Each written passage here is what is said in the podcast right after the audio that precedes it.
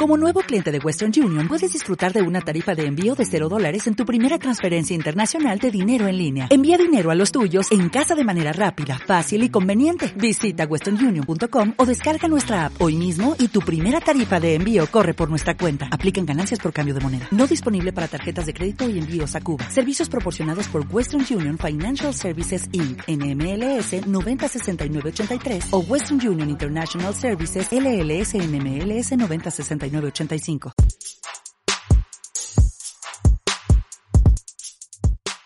Saludos y bienvenidos a la edición de esta semana del podcast En la Pintura Deportes. Les habla Marcos Mejías Ortiz.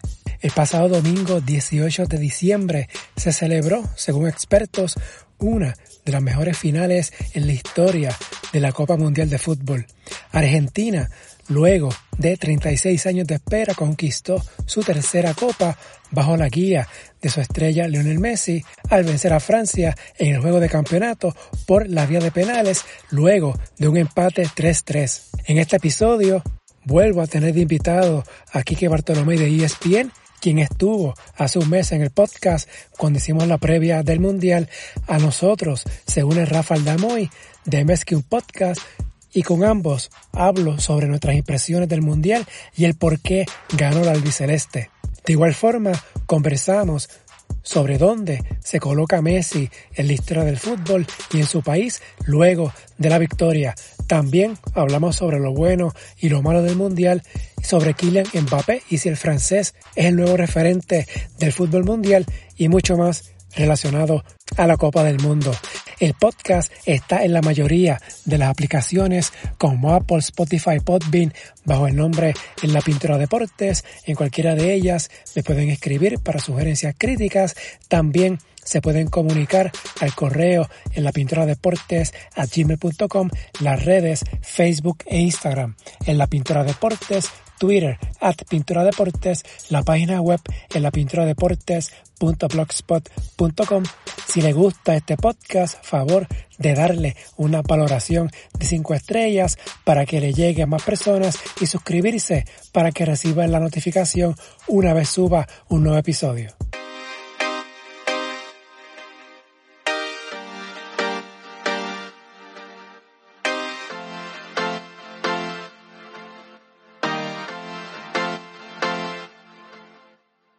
Bueno, estos es un episodio que yo originalmente no tenía en agenda para hacer, pero debido a las circunstancias y a cómo se dio la Copa Mundial de Fútbol y que ganó Argentina, no, no lo voy a negar, pues yo dije, ¿por qué no? ¿Por qué no hacer un episodio post-mundial?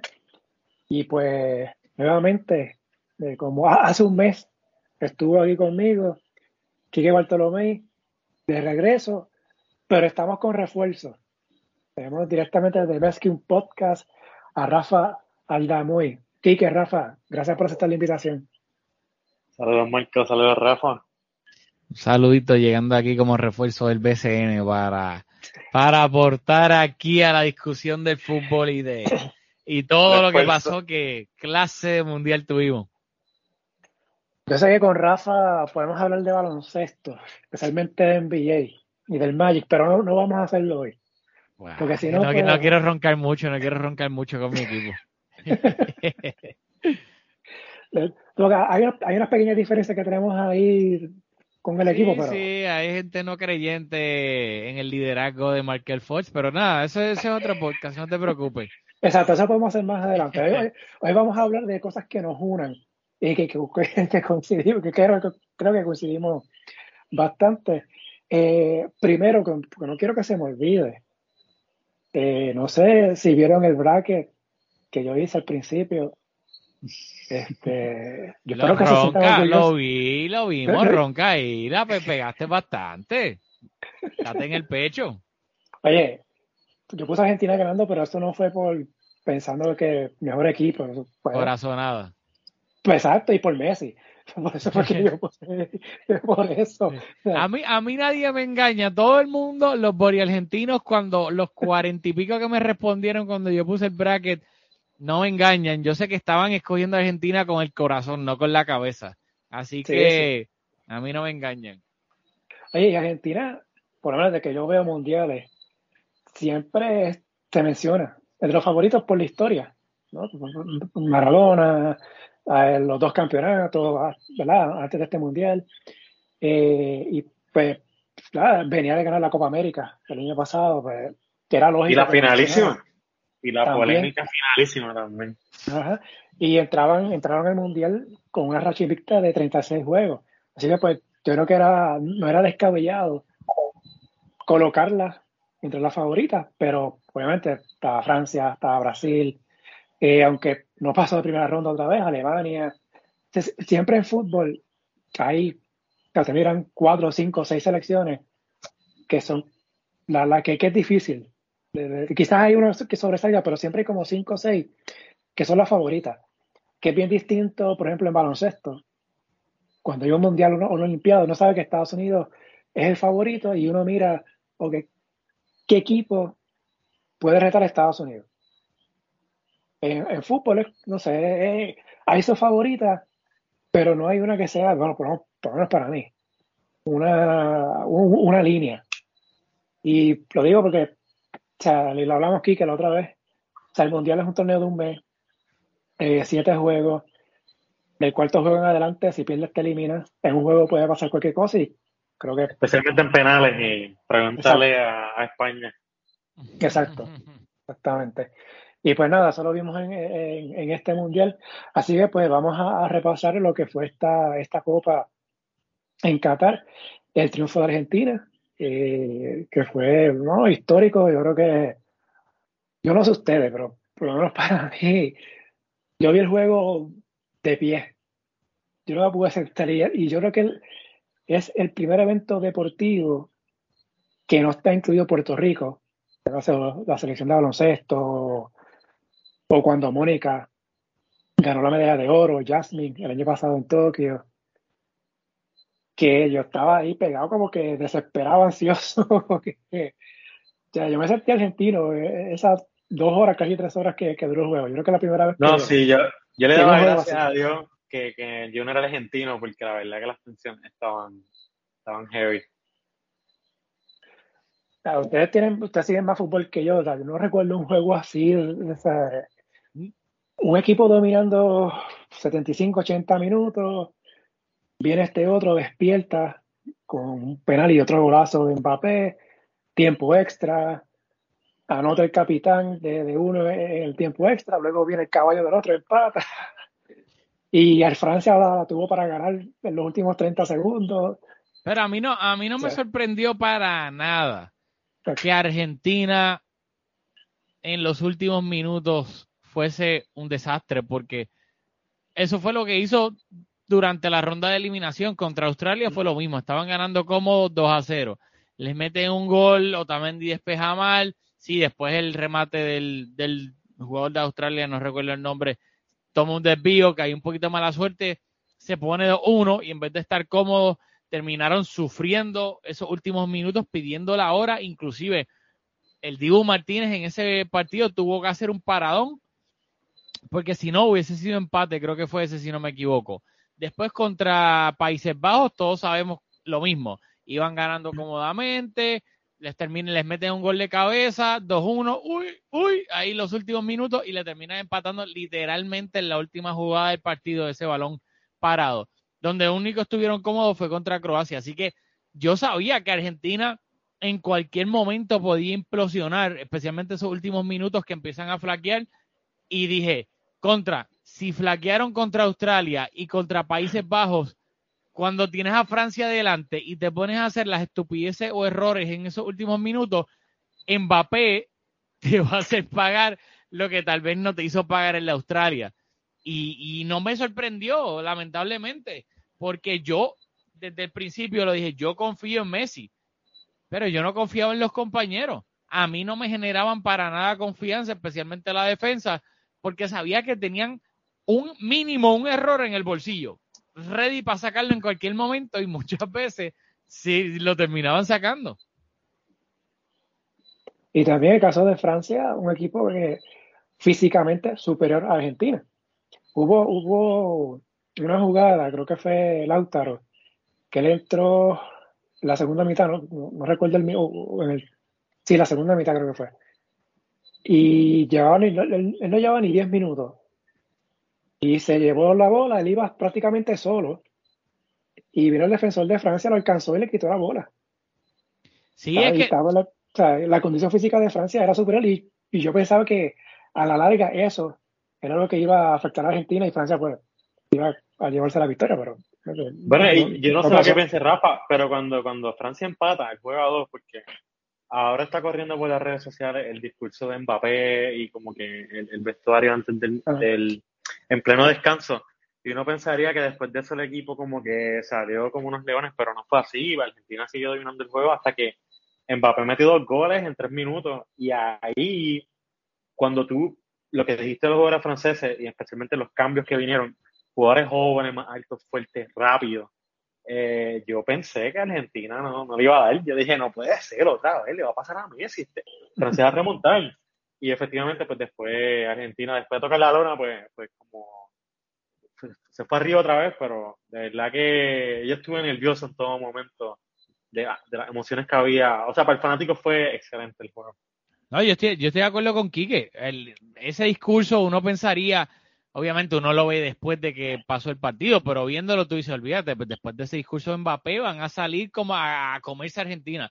Y no fue así, Argentina siguió dominando y no fue hasta el penal de Otamendi eh, que lo convierte en Mbappé y ahí vuelven los fantasmas, 2-1, empiezan a tambalear, literalmente pasó un minuto después que, que Mbappé lo empató y de ahí hasta el final yo vi a Argentina a groggy. Yo pensé que Francia en cualquier momento metía el tercero y pensé exactamente igual que que No puede ser que los compañeros de Messi lo vayan a defraudar una vez más cuando estaban a 10 minutos de ganar un campeonato.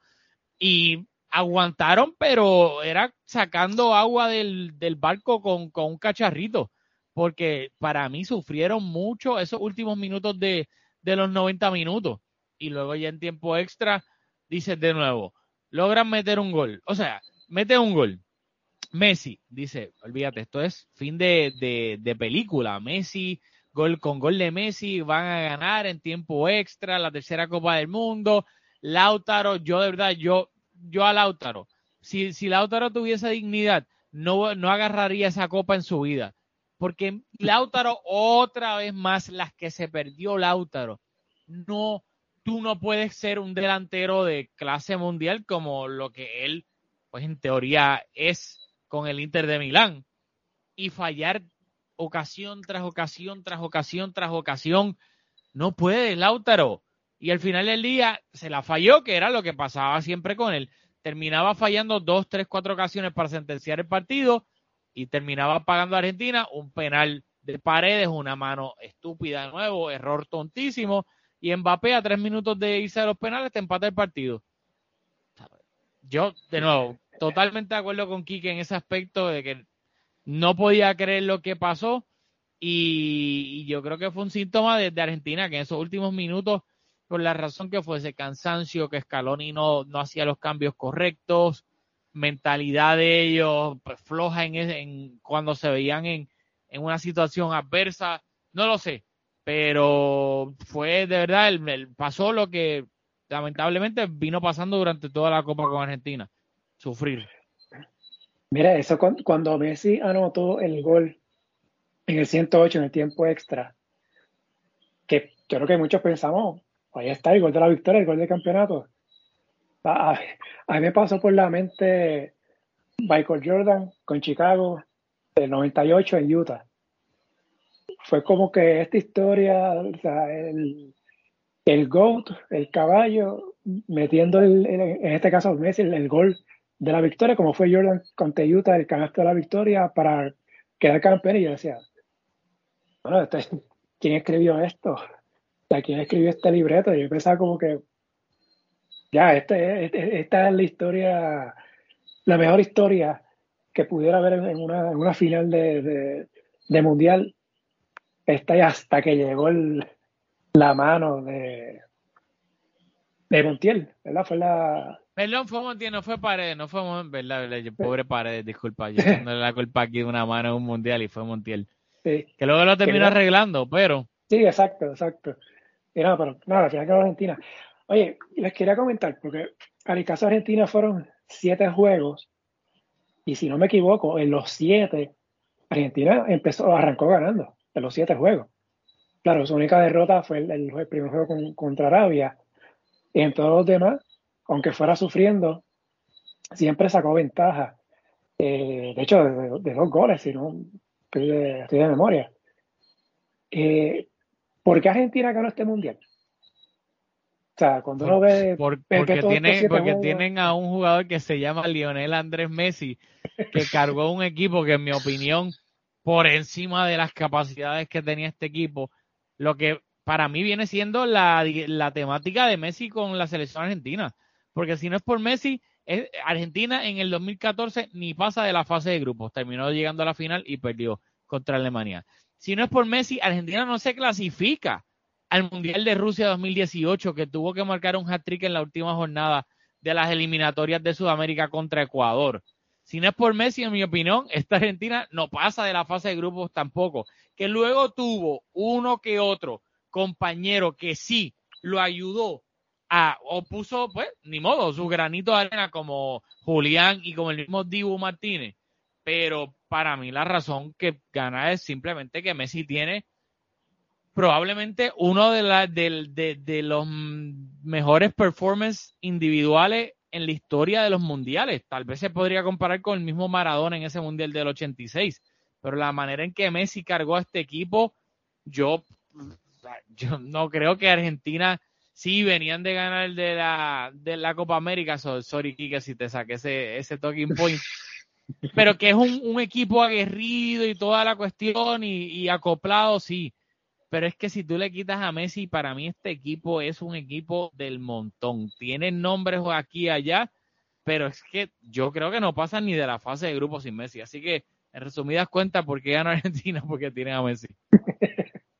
Añadiendo eso de Messi, Messi, Messi termina el, Mundial eh, como el jugador que más partidos ha jugado en la historia de mundiales, más minutos, más contribuciones a gol. Eh, el tipo ganó cinco manos de match que eso es algo, o sea, para que te, demuestra el torneo que tuvo a pesar de los 35 años que tiene. Yo creo que la clave, la clave, eh, así dándole para atrás el torneo después de perder con Arabia, ese juego de México, cuando, cuando Messi le mete el gol a México, yo creo que a partir de ahí eh, el equipo también, eh, tú, tú ves otro equipo, ya no está Lautaro Martínez en la delantera, está Julián, deciden irse con Enzo en el mediocampo, de momento McAllister es una super pieza clave. Y, el Dibu, y el Dibu Martínez, que también en la portería fue clave, especialmente en la, cuando penales. Eh, y la realidad es que para mí ahí fue la clave. Y a partir de ahí, Argentina, para mí fue, o sea, cuando tú tienes a Messi en el campo, era, era el mejor equipo.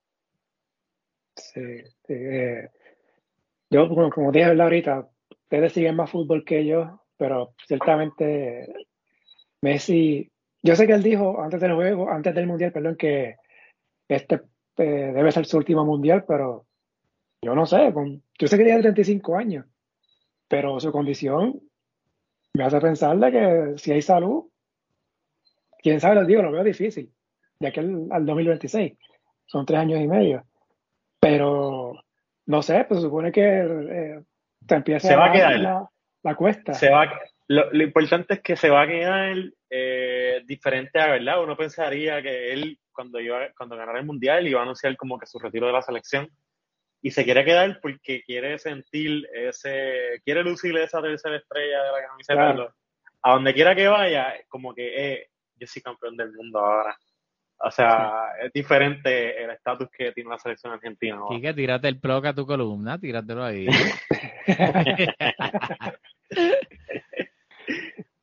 Pero algo que, algo de, te lo digo, en cuanto a la condición física de Messi, estoy de acuerdo. Y él dijo que, bueno, creo que fue antes de la semifinal o entre cuartos y semifinal, que él no se veía llegando al Mundial de, Estados Unidos.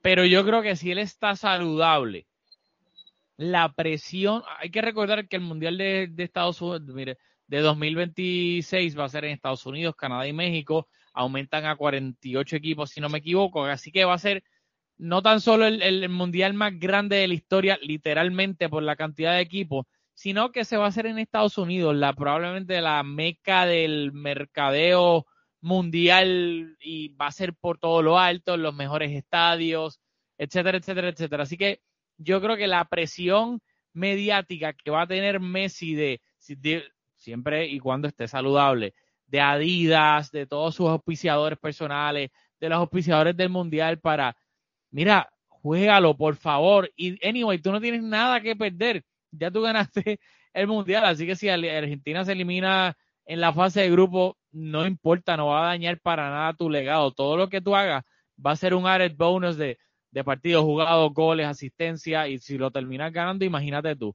Así que yo creo que va a haber una, una presión de manera buena, no una presión negativa, porque ya lo ganó, para que Messi juegue si está saludable, que yo creo que él va a ser un, un caso de como de año a año, ver cómo está físicamente, si todavía sigue rindiendo, etcétera, porque aquí el fútbol de un año para otro, y más cuando tú entras a esta edad, tú puedes pegar un bajón. no hay que ir más lejos. Mira a Cristiano Ronaldo. Cristiano Ronaldo la temporada pasada estaba metiendo 800 goles con el Manchester United y ahora, de la noche a la mañana, sí es cierto, tuvo muchos problemas personales, personales la pérdida de su hijo, luego su hija pequeña se enfermó, quería salir del Manchester United, no pudo, rajando banco, etcétera, etcétera, que no llegó en las mejores condiciones, pero que en este deporte, cuando ya tú tienes una edad de una temporada a la otra, puede haber un cambio significativo y para mal en, tu rendimiento. El, día que estamos grabando vi que Messi aparentemente va a extender con el, con el Paris Saint Germain hasta el 2024 y ese año es año de Copa América. Así que muy bien pudiera jugar esa copa. Eh, Argentina es el campeón. Sí, es que mira, eh, Michael, si tú quieres, si tú quieres seguir ese nivel de defender un campeonato como es la Copa América, que está jugando contra Brasil, contra Uruguay, eh, tú tienes que mantenerte en la élite y en realidad si te pones a pensar, Copa 2024 estamos a nada de eso. eso es año y medio. Sí, año y medio. Y, y, pone otro año más con el PSG que si que eso te quiere decir que va a estar compitiendo por todos los mejores títulos a nivel de clubes en el mundo. Eso eh, va a llegar en óptimas condiciones y de momento llega el 2024 con Argentina, otra vez Messi con todos estos chamacos, porque estos que dijimos, Enzo, Julián, estos son chamacos jóvenes eh, con más recorrido que van a tener y pueden ganar la Copa América. Entonces estamos hablando que ya el legado de Messi puede seguir creciendo más de lo que hemos pensado, que la última selección que ganó así como que torneo eh, su continente fue España, que ganó la Eurocopa, Mundial Eurocopa, y ahora Argentina tiene el chance de hacer eso también. Así que yo creo que todas esas cosas eh, pasan por la mente de Messi a la hora de, decidir cuándo es que se va a ir a Estados Unidos y, y cuándo no. Y por eso yo pienso que es muy posible que si juegue ese Mundial, porque ya ponle, llega 2024, está la Copa América, decides que te vas a ir a jugar a Estados Unidos por X razón, quieres irte a vivir con tu familia a Miami, lo que sea, ya, o sea, yo estoy seguro, y esto va por la línea de algo que dijo Rafa, eh, la presión, no, no tan solo de Messi, sino la presión de la gente con que Messi juegue, porque ya Messi con ganar este mundial está en otro nivel, a nivel de la gente de Argentina. Y claro que lo van a querer, igual como cuando Maradona jugó también el Mundial de 1994 y ya Maradona no era el mismo, pero igual la gente lo pidió y jugó y jugó bien hasta que lo suspendieron. Pero, pero sí, yo creo que ese más por ahí va el plan de él. Sí. Y como dijo Rafa, ya Messi no tiene nada que perder. Exacto. Ya, ya alzó la copa, o sea que no. Y, y repetir como campeón en un mundial, como sabemos, es bien difícil, bien complicado, así que pues algo que no se ha hecho en 60 años. Así que, pues, si Argentina va al Mundial y está Messi en el 2026 y no gana, pues, pues honestamente no, no, pasa nada. Ya, su legado ya está, ya está completo, por lo menos para mí. Eh, quería comentarles por qué ha habido eh, estas teorías de conspiración relacionadas a este, a este mundial. Eso le gusta a Rafa. A mí no, papá. Me, compartieron una estadística el domingo. Creo que el, no, creo que el 24 o 25% de los penales que se pitaron en el Mundial fueron para Argentina. Eh, Messi anotó, creo que fueron seis, cinco. Todo menos uno, el que le paró Chesney. No, pero ¿cuántos penales anotó? Eh, creo que fueron. Ah, no sé el número, pero sé que los anotó todos menos el que le atajó Chesney contra, en el partido contra Polonia. Creo que ha sido cuatro o cinco. Sí, porque en el.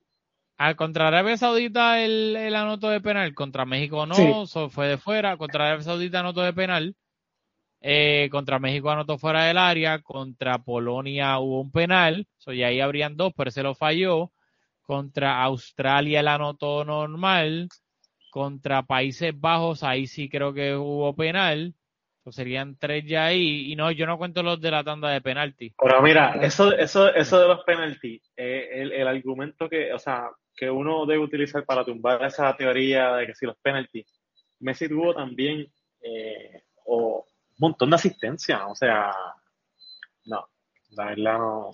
No, y si vamos a hablar de teorías de conspiración, a Francia le, a Francia le pitaron dos penaltis en la final.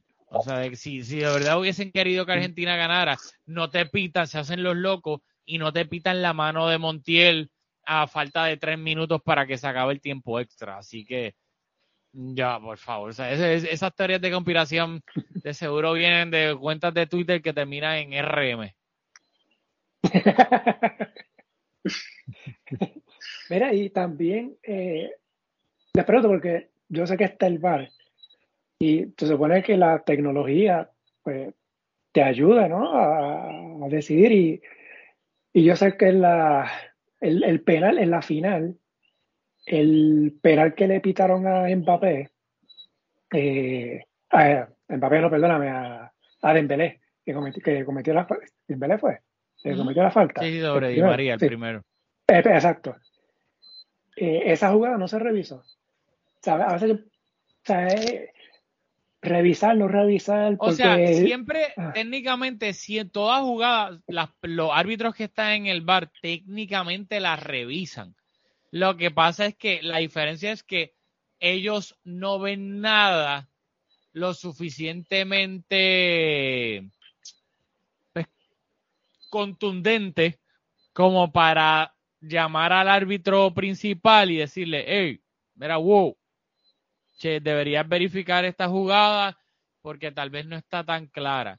Así que técnicamente todo se revisa, pero ahí es donde está la polémica porque en los penales es tan subjetivo muchas de las veces las manos o si hubo contacto suficiente o no, que entonces si tú, o sea, si el árbitro, una jugada tan tan rápida que esa, esa jugada donde se enredan los pies por detrás un poco, si hubo contacto suficiente, pues si tú no le, para mí, y en una instancia, pues una final de un mundial, si no le vas a decir al árbitro que la vea, el árbitro que está en el campo, porque al final del día él es el que toma el criterio. Y si tal vez en, en, en, en, live speed, pues pareció que, que, le dio por la pierna, pero si luego tal vez él lo ve pues, en diferentes ángulos, se da cuenta que tal vez no hubo contacto, que el contacto fue leve y lo repiensa. Pero volvemos a lo mismo, el VAR o no va a cambiar, en mi opinión, los penaltis porque, de nuevo, todo eso al final del día, quien tiene la palabra, la última palabra es un ser humano, por más que haya tecnología envuelta. Yo vi, yo vi un meme que, en el bar estaba con abuelo.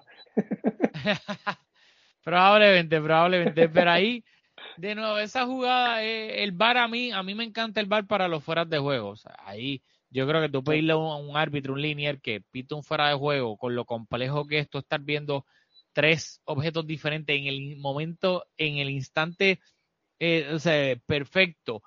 y para colmo estar físicamente en la posición correcta para tener el ángulo cuando tú estás persiguiendo a jugadores como Mbappé, me parece algo que tú le estás pidiendo un linier, algo prácticamente imposible. Así que la tecnología en el fuera de juego si me encanta en la línea de gol, cosas así, pero en penales, pues volvemos a lo mismo, es tan subjetivo que ahí la tecnología nos ayuda, te ayuda a ti como humano a tener otros ángulos tal vez, pero en cuanto a contar, ¿fue suficiente contacto? Sí, no, pues podemos diferir. Oye, hablando de eso del, del fuera de juego, este, podemos decir que básicamente eh, las nalgas de Barán ayudaron a Argentina. Sí, la. Kike, ¿tuviste eso? ¿Tuviste la, la repetición? Sí, por el de juego. Sí, sí, sí. Bueno, pues literal, que luego ah, eso también ha habido mucha controversia de cuando pitan una jugada así por fuera de juego o por un chispito del hombro que está o no habilitado, empiezan, bueno, pero es que entonces ese no es el propósito, eh, se están cargando el fútbol.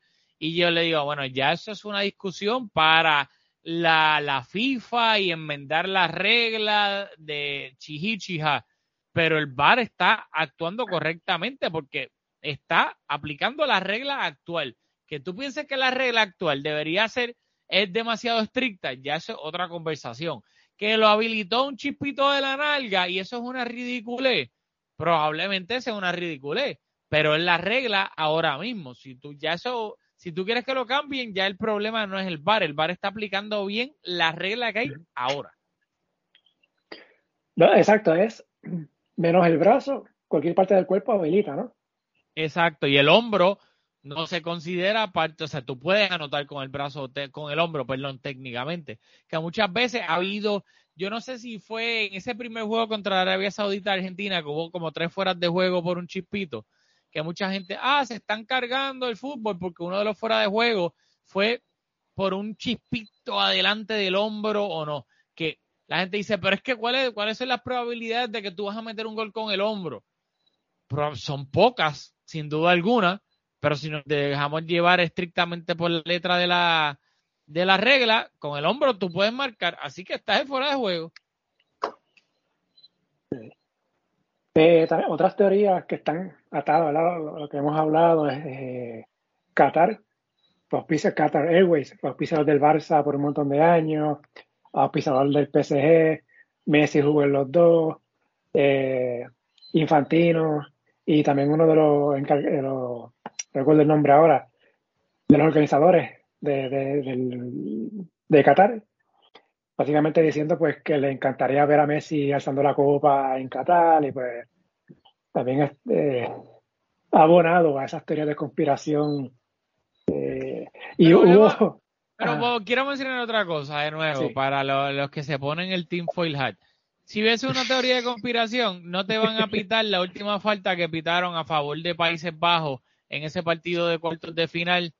Cualquier otro árbitro no, no pita eso o pita falta a favor de la Argentina y ya, pero Mateo Laos, saludito a la madre de Mateo Laos, eh, pitó esa falta en el borde del área. Pues de nuevo, ¿qué teoría de conspiración? Si tú quieres que Argentina pase, esa, esa falta jamás la vas a pitar. De nuevo, otro ejemplo de. El dinero, el dinero de Qatar está invertido en Francia. Si hubiesen querido que ganara alguien, tenía que ganar Francia. Exacto, literalmente Qatar compró el PSG. Sí, vayan a Netflix y vean el documental y vayan a ver lo que hizo Platini. Sí. Con Plate cuando se dio la elección de Qatar y después qué pasó políticamente entre Francia y, y Qatar. Y y una, y una última, eh, cuando Messi anota el gol en el tiempo extra, estaban quejándose de que habían jugadores de Argentina, de los suplentes, en el campo de juego. Y que según la regla, que no puede haber suplentes, campo de juego, pero entonces, vamos a hacer, los suplentes no están en la jugada. Y de hecho, y yo lo que vi fue, básicamente fueron fotos y ya la bola estaba adentro. Eh, si estaban pisando el terreno de juego, pues no afecta a la jugada. Eso es nada, Marco, si, si anulaban el gol de Messi por eso, ahí se formaba la tercera guerra mundial. Y en el mismo gol, en, la última jugada de tiempo extra, ese remate de Colomuani que, que el Dibu Martínez hizo el paradón, hay un video rondando por Twitter, obviamente, pues, de alguien en la grada, que se ven como, ah, como cuatro jugadores de Francia, Rabiot, Koundé y yo no sé quién más, que literalmente estaban ya un poquito dentro del terreno celebrando que Colombo eh, iba a meter el gol de la victoria del Mundial y obviamente después sus reacciones de Embelé también cuando falló, o mejor dicho, cuando el Dibu le atajó el remate, así que pues eso de nuevo, eso no le no iban a anular un gol de Messi por eso. Pero mencionaste esa jugada y me acordé y eso. Recuerdo que me paró el corazón. la todo el mundo es que, aunque nadie, mucha gente neutral que obviamente ve la final, no, que no le iban ni a Argentina ni a Francia necesariamente, chichi, pero todo el mundo es que, o sea, fue un, partido que, aunque a ti no te gusta el fútbol o no le vayas a ninguno de esos dos equipos, pues de nuevo, fue un partido sacado de un libreto de Hollywood con cambios de guiones, etcétera, etcétera. Así que fue sumamente emocionante hasta para las personas neutrales. Bueno, ya varios días que han pasado de, la final. Eh, antes de, la victoria argentina, o antes del Mundial, siempre se hablaba de Messi, que Messi el GOAT, uno de los mejores de la historia, pero le faltaba la copa, la copa, alzar la copa, ganar un mundial, y finalmente lo consigue. Eh, ¿Dónde se coloca Messi ahora en la, historia del fútbol? En el caso de Kike, te pregunto, eh, quiero ir contigo primero porque vi que pusiste tu, top 5, tu top 6 de, la historia del fútbol, ya luego del mundial, ¿verdad? ¿Dónde entonces ponemos a Messi? Que ya entonces lo, ha ganado todo, finalmente alzó la copa. En primer lugar, eh, Messi, aunque uno trate de comparar la época, ¿verdad? Si nos vamos en otros deportes como el básquet y uno dice, pues, la época de, Bill Russell, de Will Chamberlain, de Jordan, de Mike, eh, ahora, de Peter Young allí con los Wizards, no, y también, eh, o sea, mira, me dijiste Pico y ya perdí el hilo. Pico. Pico es el GOAT del básquetbol. Dicho eso, eh, Messi. Mira, eh, Messi hace tiempo que ya la mayoría, yo entiendo, internacionalmente, no tanto en Argentina, daba a Messi como el GOAT, excepto quizás una gran parte de, verdad, de gente que simpatiza con, con el Real Madrid. Y, y y también, y otro, pero no tanto. Pero con la Copa del Mundo y especialmente el cómo Messi jugó este torneo, a la edad que tiene, no es común ver esto. Creo que Messi definitivamente se consagró como el mejor futbolista de la historia por encima de lo que hizo Pelé, que aunque sí estuvo en otra época y en aquella época, porque el argumento que se utiliza mucho de Pelé es que él nunca jugó en Europa, que siempre se quedó jugando en Brasil y, y después de Brasil pues se retiró prácticamente jugando en Estados Unidos con el Cosmos de Nueva York pero en aquella época esos equipos de Sudamérica eran igual o, mejores que los de Europa. Entonces no había, no, hacía falta tener el de Europa. Y Maradona, pues que tenía esa aura tipo Michael Jordan, que, que un sentimiento diferente, y, lo habíamos hablado mal con el anterior podcast, eh, con mm. la cuestión de las Malvinas y todo eso. Pero ya, o sea, Messi tiene, lo ha ganado todo, hasta Juegos Olímpicos, y a nivel de club, a nivel selección, y, nada, ya definitivamente en el debate. Messi es el mejor futbolista de todos los tiempos. Y, esta copa fue el fin eh, de eso que le faltaba. Y ojo, pues como decíamos al principio aquí, eh, puede que esto no acabe ahora y Messi siga ganando títulos. Eh, Rafa. Pues yo creo que el debate siempre fue Messi contra Maradona y contra Pelé.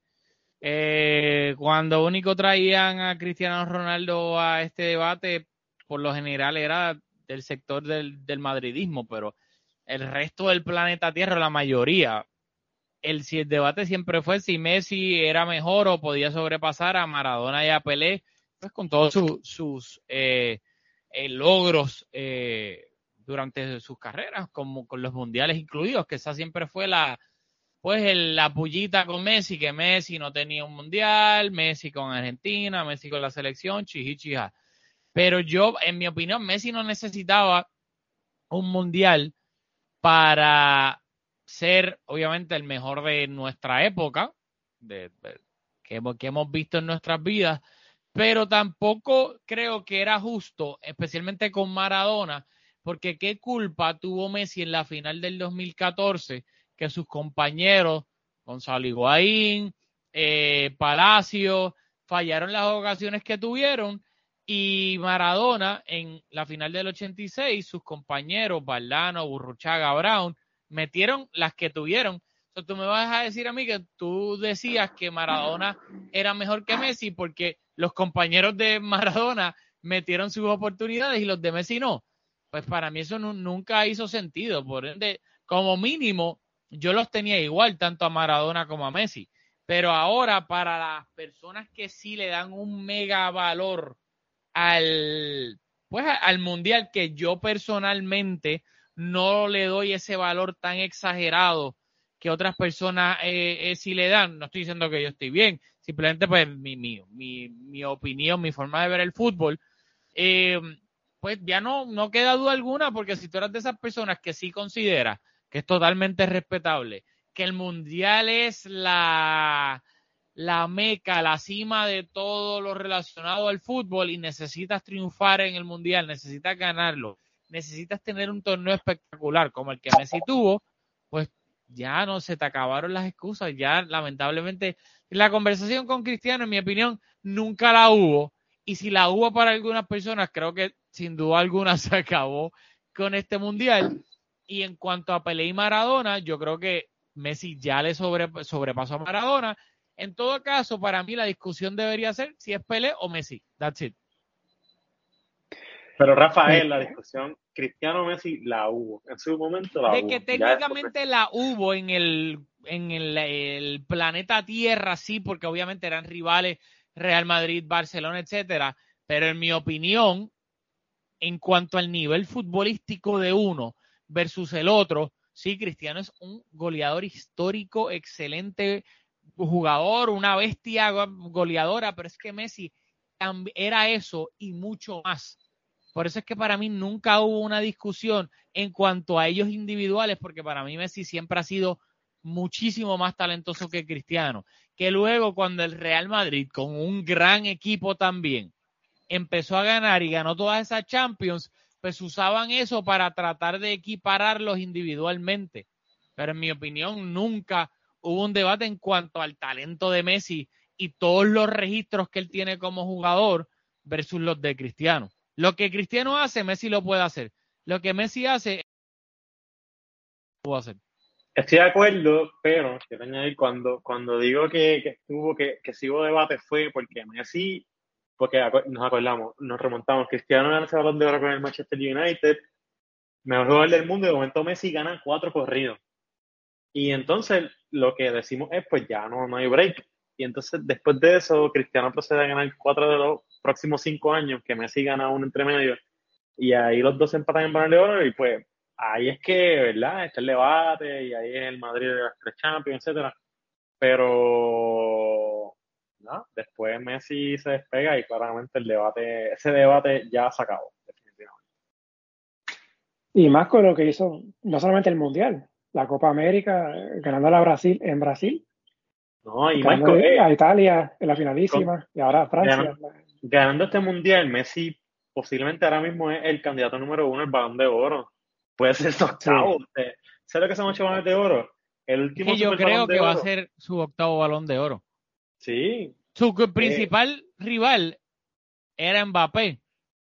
Le ganó, la, final, y están en el mismo equipo, así que cualquier cosa que gane Mbappé, Messi también la va a ganar. So, no va a tener ese argumento extra para el, el balón de oro y el verano que viene no hay Eurocopa, no hay nada que Mbappé en teoría un torneo grande pueda tener por encima, que como quiera, no va a haber otro torneo más grande que el Mundial.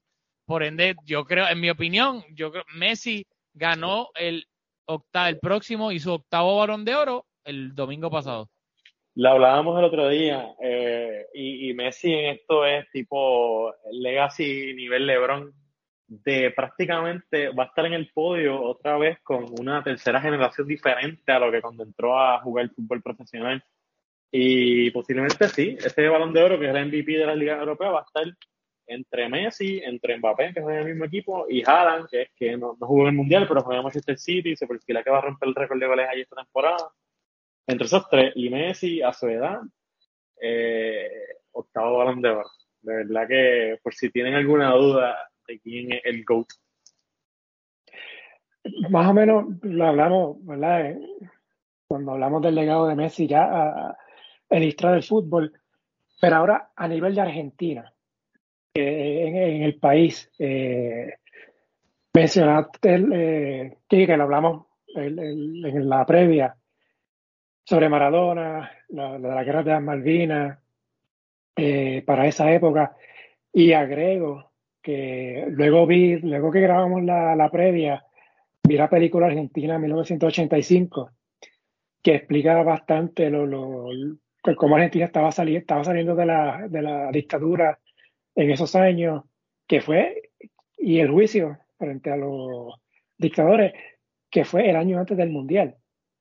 Y entonces ese Mundial fue como que ese bálsamo que necesitaba el país en ese momento y como fue Maradona, pues entiendo yo que eso fue entonces lo, lo que lo, lo Y además de que el pues, juego con Inglaterra, la, en los cuartos de final de, aquel mundial. Eh, y siempre, pues, estaba, la, como hablamos, esa comparación con Maradona. Eh, había gente en Argentina que decía que Messi no era argentino, que era europeo, que eso se hizo, se hizo en, en Cataluña, en Barcelona, que no jugaba igual en Argentina con la selección de lo que hacía con, con el Barça, cuando eran dos equipos completamente distintos y compañeros completamente distintos. Ahora, por la Copa, por la tercera estrella, donde entonces Messi está en Argentina para sus seguidores, para, para, para el fútbol de, de Argentina. Y que contesta tu, te cedo caballerosamente la primera palabra. Puedes repetirla porque no quiero. no, básicamente, el legado de Messi lo hablamos primero a nivel mundial, pero ahora me, quiero ir directo a Argentina, al país. Ajá. De, de, tanta crítica, tanta tiraera, o sea que una presión enorme, que yo me quedaba bobo cuando escuchaba esas cosas. Y recientemente el podcast que te he mencionado otra vez aquí, que el, el de la última copa de NPR Radio, que lo explica bastante bien esa, esa historia de Messi y cómo lo criticaban porque no ganaba la copa. Y ahora finalmente la ganó. Pero entonces, ¿dónde se ubica eh, Messi para los argentinos? Yo creo, yo creo, mira, yo, y te lo comenté la última vez, cuando tuve el chance hace poco de ir a Argentina y traté de hablar con la gente sobre ese tema, yo creo eh, genuinamente que, eh, ¿verdad? Contra la época, quizás un papá o un abuelo te puede decir, no, Maradona, nene como Maradona, yo voy a jugar Maradona, etc. Pero yo creo que ahora mismo en Argentina, los dos están ahí, en el mismo lugar. Yo creo que sí la gente reconoce que a nivel de clubes, Messi abrumadoramente tiene muchísimos más títulos. Eh, marcó una época con un club grande como es el Barça, que Maradona jugó allí, pero no, en realidad no, no, no, triunfó, donde triunfó fue en el Nápoles. Y yo creo que los dos, yo creo que son dos carreras distintas. Eh, Maradona se hizo en el fútbol argentino, eh, jugó allí con Argentinos Junior, después en Boca y de Boca terminó yéndose a Europa, pero Messi tuvo otro, otro camino diferente. Eso de que ya el, Messi no es un argentino, ya yo creo que se acabó, especialmente cuando ganó la última Copa América. Y, y, yo creo que la conexión que, y lo ve, ve la, uno, si no ve las imágenes de la caravana, eh, eso de 5 millones de personas en la calle y, y las imágenes de, de, a mí me sorprende y todos los días yo le mando estos videos a los panes míos en los chats, eh, que Rafa estará en alguno de ellos. Eh, me sorprende los cómo los jugadores, todos los jugadores de la selección, el cómo respetan y idolatran a Messi. Messi habla y hacen lo que diga. Eh, y no lo digo de mala manera, sino de que es un auténtico líder, ¿verdad? Y por eso se ha escuchado mucho el término de, del Messi más maradoniano, etcétera. Eh, así que yo creo que ya no hay debate. Creo que creo que hasta el más maradoniano te va a poner a Messi en el mismo lugar.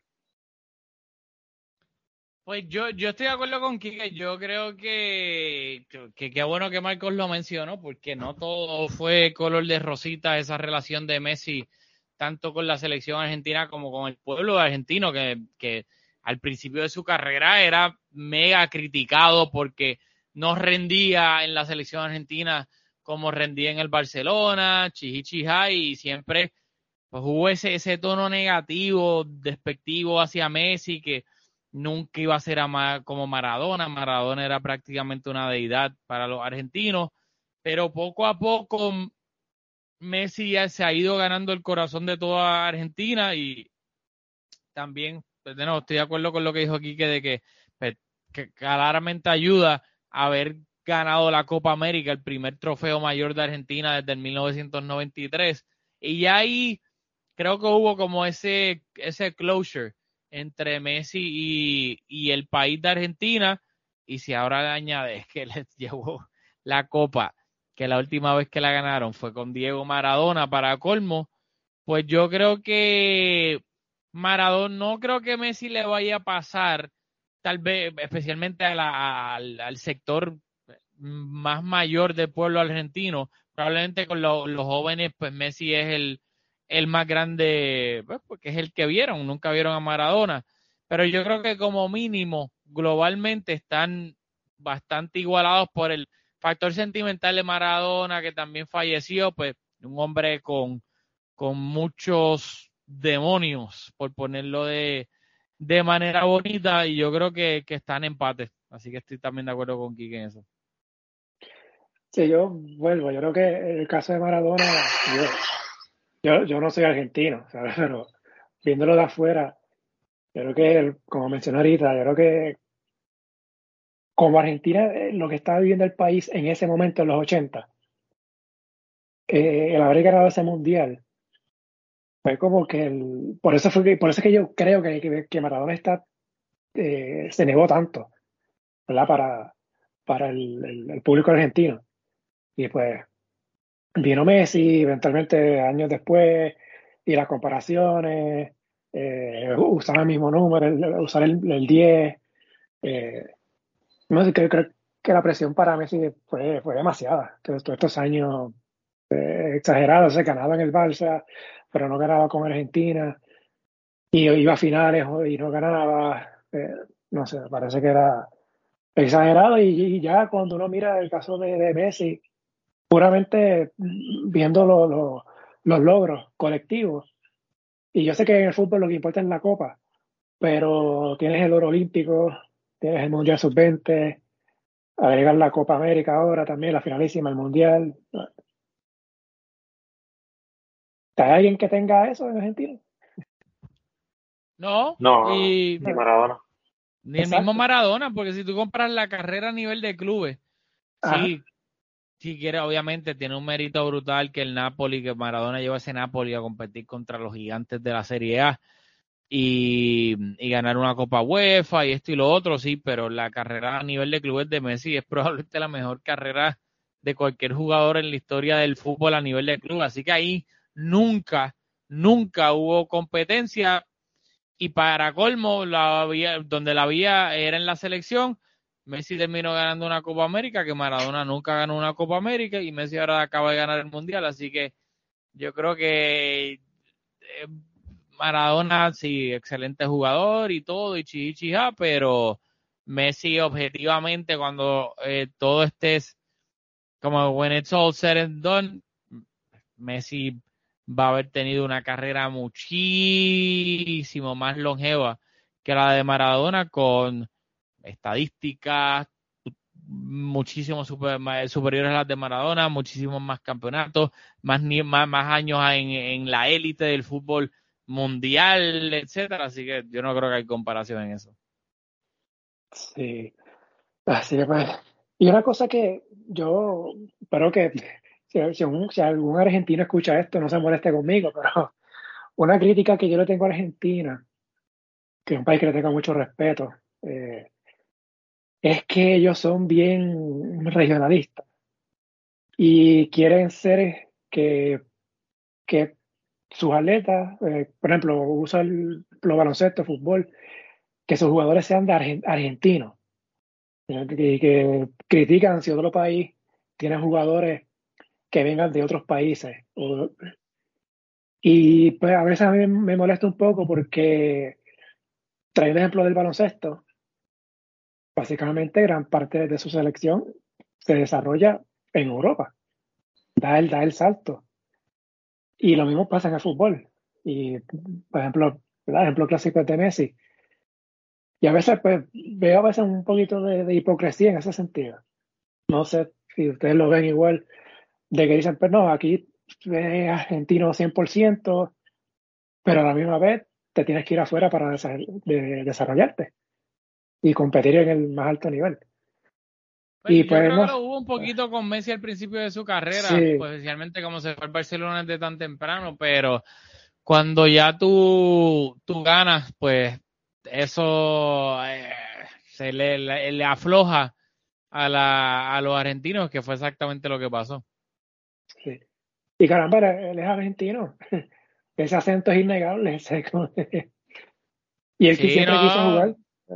No, eso fue una, bueno, obviamente vamos a mantener los PG3 aquí, pero eso fue una MMería de los de los argentinos al principio porque no estaban ganando, él no estaba rindiendo eh, como rendía en el Barcelona y lo más fácil era pues criticar ese aspecto de él, de que no era tan argentino como los demás o no era tan argentino especialmente como, como Maradona porque se fue a Barcelona, así que era como un método de, defensa de los mismos argentinos, de frustración, pues, porque no se daba. Y, pero sí, Messi, evidentemente, Messi más argentino no, no puede ser. Oye, y si el Papa no firma esa servilleta, aquella famosa servilleta, quizá no estuviésemos hablando ahora mismo de, de Messi ganando una copa con Argentina o Argentina ganando un mundial. Sí, exactamente. Porque los clubes, los clubes en Argentina no le querían pagar el tratamiento, entonces por eso es que se llevó al Barcelona y mira lo que se convirtió. Sí. Bueno, eh, hablando un poquito, ¿verdad? volviendo al Mundial, lo bueno, lo malo, equipos que sobrepasaron expectativas, equipos de excepción, algo que quieran hablar sobre eso. Yo creo que, y Rafa, estoy seguro va a estar de acuerdo con esto. Sorpresa Marruecos, definitivamente. Hasta dónde llegó. Eh, decepción, ahí caen unas cuantas. Algunos te dirán Bélgica, otros Brasil, otro eh, Uruguay, Dinamarca, porque podía tenía mucho potencial. Pero yo creo que así, eh, unánimemente, yo creo que sorpresa el que Marruecos llegara hasta donde llegó. Porque sí, eh, había, uno miraba el plantel y decía, ah, ok, pero hasta donde llegó jamás nadie pensó eso, especialmente representando eh, el continente africano. Y decepción, Bélgica, porque Bélgica llegaba de un último mundial buenísimo y porque tenía varios de los mejores jugadores del mundo. Y fue un total papelón. No, yo comparto lo de Marruecos. Nadie tenía Marruecos llegando a una semifinal. Quien lo diga es siendo embustero. Eh, Japón terminando primero de grupo, en un grupo que tenía a España y Alemania. Yo creo que eso también fue una mega sorpresa. Eh, no necesariamente que le ganaran a uno, bueno, terminaron ganándola a los dos. No que dieran el palo en algún partido, porque el equipo de Japón es bueno, pero que terminaran primero de grupo, pues yo creo que eso mm, prácticamente nadie lo tenía.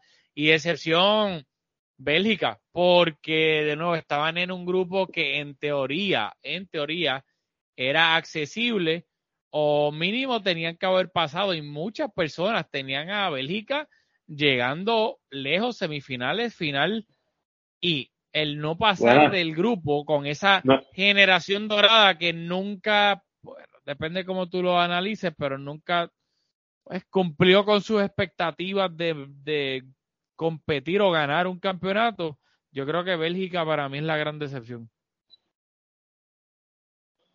Curioso, no mencionaron Alemania. Y estoy de acuerdo que no, no lo hayan mencionado. Es que eso es lo que pasa con Alemania. Y tal vez esto puede ser un poco bias porque yo los tenía llegando a la final. obviamente me escraché bastante feo.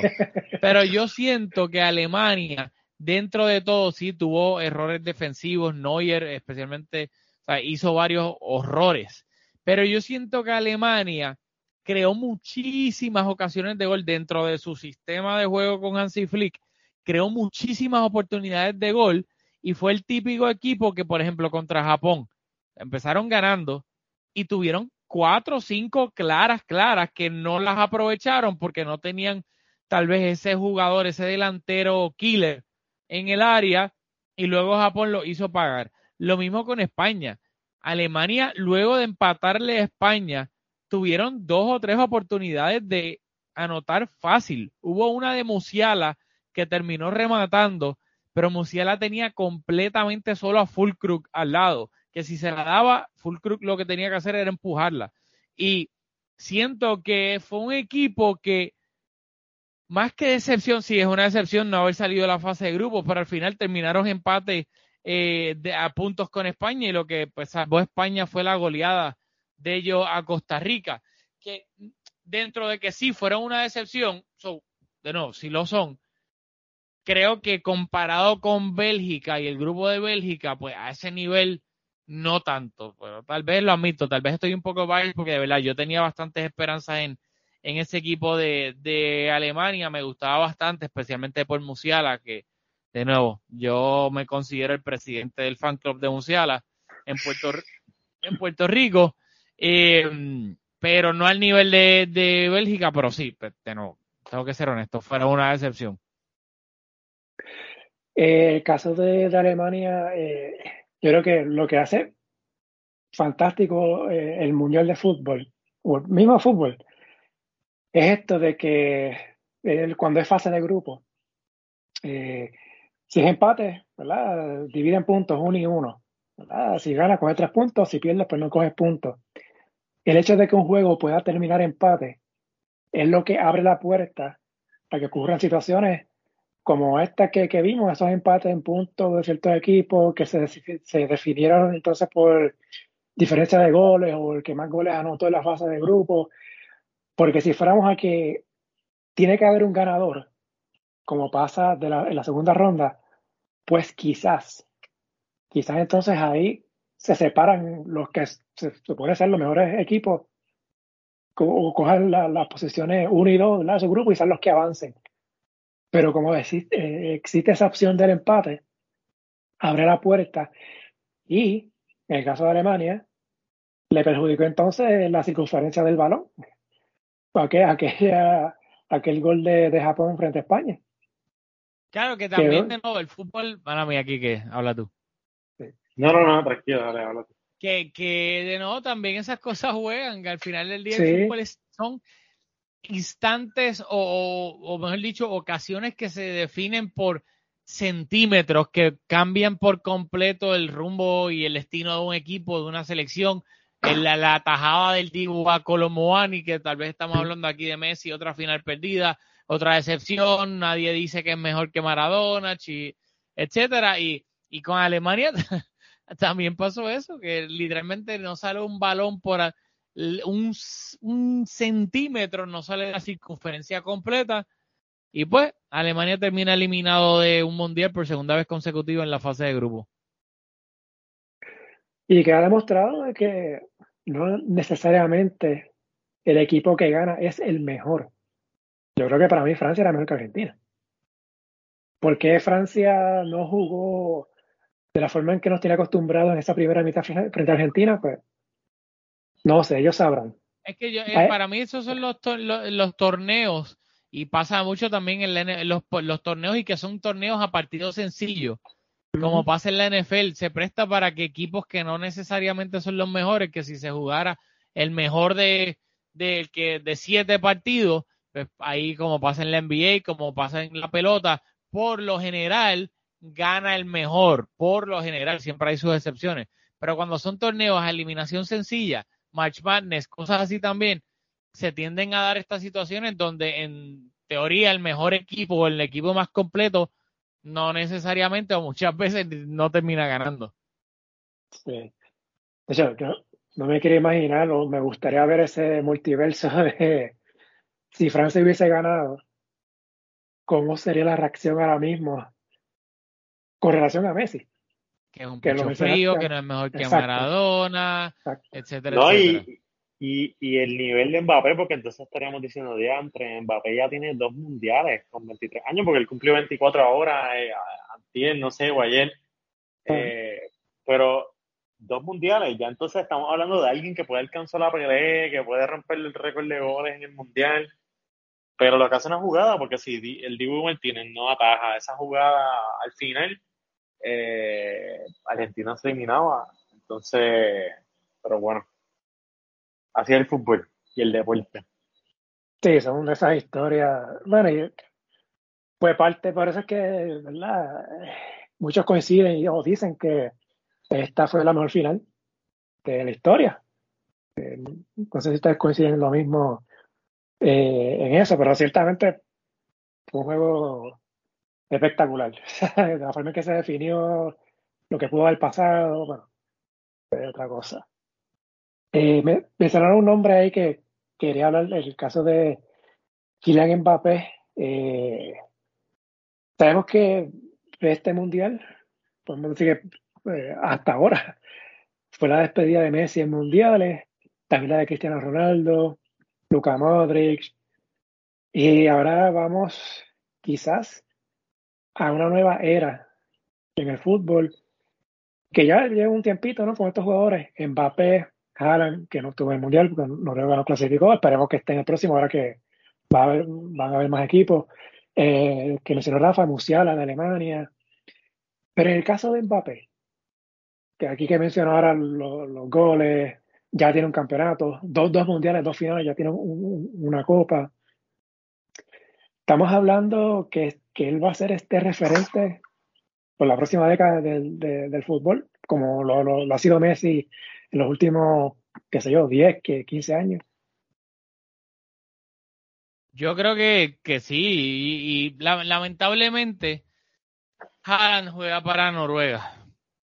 Y creo que eso va a afectar esa posible rivalidad cuando se analice pues tanto a nivel de selección como clubes, porque a nivel de clubes sí, yo creo que Mbappé y Haaland van a estar disputos, si las lesiones lo, no, no lo impiden, van a estar peleando el uno contra el otro por los próximos 5 o 10 años.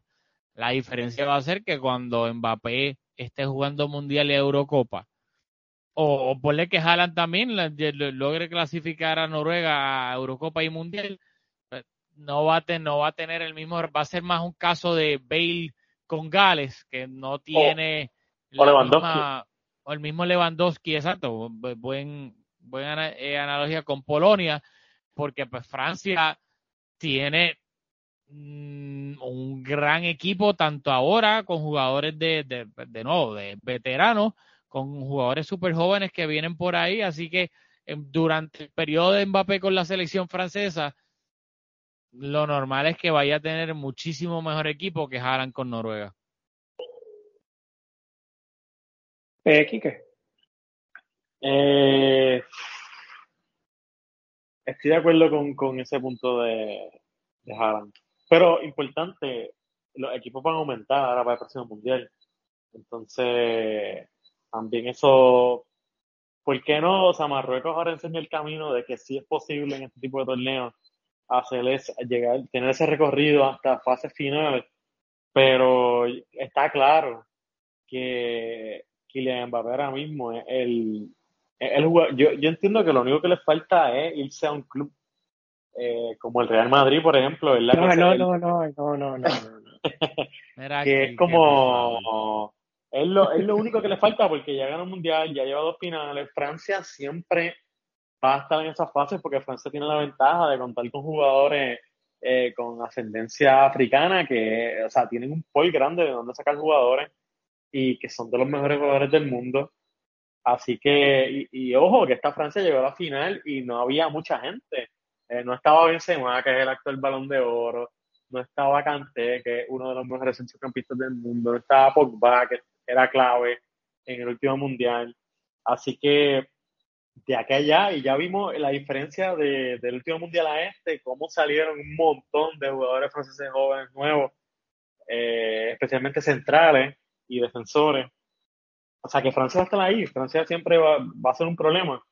Así que, pero bueno, la ventaja también eh, de alguien veterano como Messi es que el próximo mundial va a ser acá, en Estados Unidos, México y Canadá. Y aunque Haaland y, y Mbappé sean los mejores jugadores del mundo en ese momento, pues, quién sabe. ¿Se imaginan que en ese mundial del 26 Messi juegue con Argentina y Argentina le toque en México? estará Canelo por allí en un juego. Ya Canelo, felici ya Canelo felicita a Argentina. Ya hicieron la pase. Eh, sí, sí, sí, sí, Oye, les quería preguntar para aprovechar su conocimiento. Eh, ¿por, qué, ¿Por qué una estrella en los escudos? Yo sé que representan los, los campeonatos del, del, del mundial, pero ¿por qué, ¿por qué la estrella? ¿Por qué una estrella? Yo lo que puedo decir de eso es que. ¿Qué, qué, lee Parenca aquí el historiador? Mira, para, la gente que no sepa, este, Panenka, Panenka, los que les gusta el fútbol, eh, vayan y vean, eh, o no, eh, sí, pueden ir, pueden ir ver la, la, página Panenka, pero es una revista que también es digital. Este, y es una de las sabes que las cuestiones ilustrativas hoy en día en las revistas como que cada vez se pierde más. Especialmente también cada vez hay menos revistas, pero esa es una de mis revistas favoritas de fútbol. Este, mira, en verdad no tengo ni idea de las estrellas. Lo único que quería decir era que, por ejemplo, las estrellas que significan el campeonato, eh, Uruguay tiene dos campeonatos, pero tiene cuatro estrellas, porque considera que los mundiales de los Juegos Olímpicos del 24 y 28 fueron considerados mundiales, por eso tiene cuatro estrellas. Así que, pero de por qué una estrella exactamente no, no sé por qué. Siempre he tenido esa, esa duda, a ver. Sí, como tal, pero la, lo, que, lo más polémico siempre ha sido, pues, entre comillas, lo de Uruguay, que se ponen cuatro. La FIFA le dejó ponerse cuatro y supuestamente hubo un problema ahora porque la FIFA a última hora querían que se pusiese dos antes de este mundial y obviamente ellos se quejaron porque siempre han tenido cuatro porque consideran que esos, que esos olímpicos pues son equivalentes a un mundial. Y pues ya eso es una pelea entre uruguayos y el resto del planeta Tierra, que obviamente el resto dice que no, el resto dice que no, y ellos dicen que sí. Yo hace tiempito leí que la FIFA fue la que había como que determinado que, que, una estrella representaba un campeonato. Entonces como que la misma FIFA decidía que, ok, te pones a ver una estrella de la camiseta. Pero el, el, por qué así estrella ni nada por el estilo, no, no sé por qué. Pero sí, fue casi seguro de que fue iniciativa de la FIFA. Oye, algo que se me quedó de lo malo del mundial, en este caso lo más triste, el fallecimiento de Grand Wall el, eh, durante el mundial, que tuvo un problema de salud. que luego hubo ahí teorías de conspiración, obviamente, por pues por lo, lo que significa Qatar este como pues, los problemas con los derechos humanos, pero y él que fue con una camisa con los colores de, pues, de la bandera LGBT, su hermano también pues, es homosexual y mucha gente, inclusive el hermano sacó un video ahí diciendo que lo habían matado, pero después lo pues dijo que no, la autopsia reveló que fue algo ahí este con el corazón, si no me equivoco, bien, no recuerdo, no quiero decir un disparate, pero pues la autopsia reveló que fue un problema de salud que ya él tenía. Pues, increíble cuando pasó porque fue después del juego de Argentina y Países Bajos. Sí, sí, fue, fue, durante, fue durante el partido, exacto, en tiempo extra, yo, él no, lamentablemente ni lo, ni lo terminó de ver. increíble, también hubo otro, creo que fue un fotoperiodista, no recuerdo de qué país fue, que también eh, falleció durante el Mundial. Eh, y pues, todas las situaciones con los trabajadores y eso, pues, eh, también está de la parte, ¿no? Triste, negativa de, de, esta copa. otra pregunta que les tenía, aprovechando que están acá. ¿Por qué en el fútbol no se retira el número? Sería muy difícil. En verdad, por ejemplo. Es que hay tantos jugadores. O sea, literalmente hay tantas divisiones, este, tercera, segunda, etcétera, etcétera. Que si tú te pones a retirar el número, pues, va a llegar un punto en que no es que te vas a quedar sin número, pero hay números tan icónicos, especialmente en el fútbol, contrario a otros deportes, como el baloncesto, la pelota, ¿sabes? El, el significado que tiene el 10, el significado que tiene el 9, el 7, que muchas veces las posiciones se asocian con, con los números, que si el 5 y cosas así, que si tú te pones a retirar, vas a retirar el 10, como que yo creo que pues ahí es muy, muy complicado en mi opinión. Hay casos raros, como por ejemplo el del Birmingham Inglaterra, que retiró el número de, de este jovencito que, que, fue una de las figuras del Mundial, Bellingham, de Inglaterra, eh, del Borussia Dortmund, y antes de llegar al Borussia Dortmund jugaba con el Birmingham, retiró esa camiseta cuando él tenía como 17 años, porque decía que él iba a ser una estrella, y parece que tuvieron razón. Pero grandes clubes como el club de ustedes dos, el Barcelona, eh, como, como el Real Madrid, o sea, tú no puedes retirar, por ejemplo, el 7, que, que ahora lo usó Cristiano, pero que también lo usó Raúl, Butraeño, eh, igual, imagínate, todos los grandes 10 que han jugado en Real Madrid, los 9. Así que, pero sí, eh, el caso de Messi es especial porque sí han, como que ha salido la iniciativa de, ¿y por qué no se retira el 10 de Messi? Pero es muy difícil que se haga porque siempre, siempre va a haber una figura emblemática en, la respectiva época. Lo que pasa es que Messi eh, y ahora Cristiano pues son dos extraterrestres, pero esos números que utilizan, que es el caso del 7 de Cristiano y el 10 de Messi, muy difícil que los retiren. Yo lo pregunto porque el fútbol son, ¿cuántos? 23. Bueno, en el Mundial eran 25 eh, jugadores. Eh, yo recuerdo haber visto el 30, pero yo no he visto, digo, a lo mejor la vida, pero yo no he visto un jugador en fútbol con el número 50, con el 60. No sé, pensando yo acá como los locos. Pues,